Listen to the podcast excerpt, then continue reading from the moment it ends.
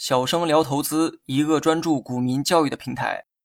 今天呢，咱们来讲一下净资产收益率在实战中的注意事项。净资产收益率也叫做 ROE，为了方便讲解，接下来啊都用 ROE 进行说明。ROE 可以衡量一家企业的投资实力，例如某家公司的 ROE，也就是净资产收益率等于百分之三十，说明该公司用自己的净资产就能实现一年百分之三十的回报。如果你持有这家公司的股票，理论上你每年也可以获得百分之三十的回报，但事实真的这么简单吗？当然不是哈。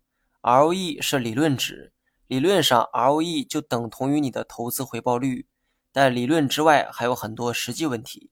上一期呢用贵州茅台啊举过例子，今天咱们再换一个例子哈。假设某家公司的 ROE 长期保持在百分之三十左右。按理说，当你持有这家公司的股票时，你每年能获得的回报也应该是百分之三十。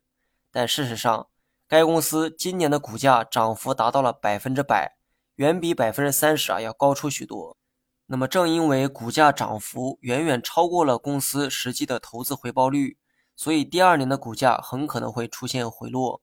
到了第二年，该公司的 ROE 仍保持着百分之三十左右。但第二年的股价却没有上涨百分之三十，相反还跌了百分之二十。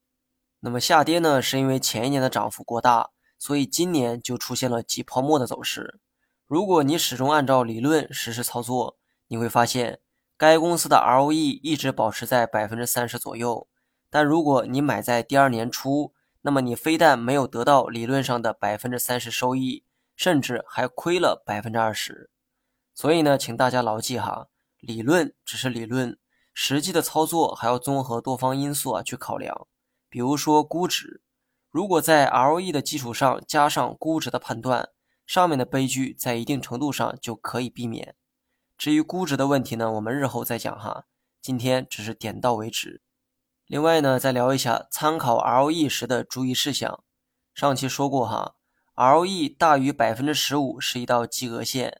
ROE 常年保持在百分之十五以上的公司都是值得关注的企业，但 ROE 有些时候啊不太老实哈，某些年份或某些季度可能会出现大幅的波动，这个时候会干扰我们的判断。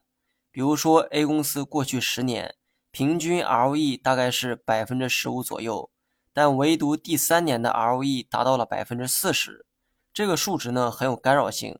此时呢，建议大家忽略少数特别情况，如同评委给选手打分一样，你可以去掉一个最高分和一个最低分，然后呢取一个平均值。因为 ROE 数值异常高或者异常低的年份，并非一种常态。以上文的内容举例哈，如果这家公司在第三年借了很多钱，那么第三年的 ROE 自然会出现大幅增加的现象。原因呢也很简单，公司借了很多钱。说明负债变多了，负债变多说明净资产就会变少。然后呢，再来看一下 ROE 的公式，简化后的公式为 ROE，也就是净资产收益率等于净利润除以净资产。当资产变少的时候，净资产收益率 ROE 就会变大。当你看到一家公司的 ROE 变大时，并不一定代表公司赚到的净利润在变多，也可能是因为净资产在变少。那么根据经验来看，某些年份的 ROE 突然变高的时候，其原因大多数因为负债过多所导致的。负债突然变多，导致净资产啊大幅的变少，最终 ROE 数值呢迅速的拉高。你学会了吗？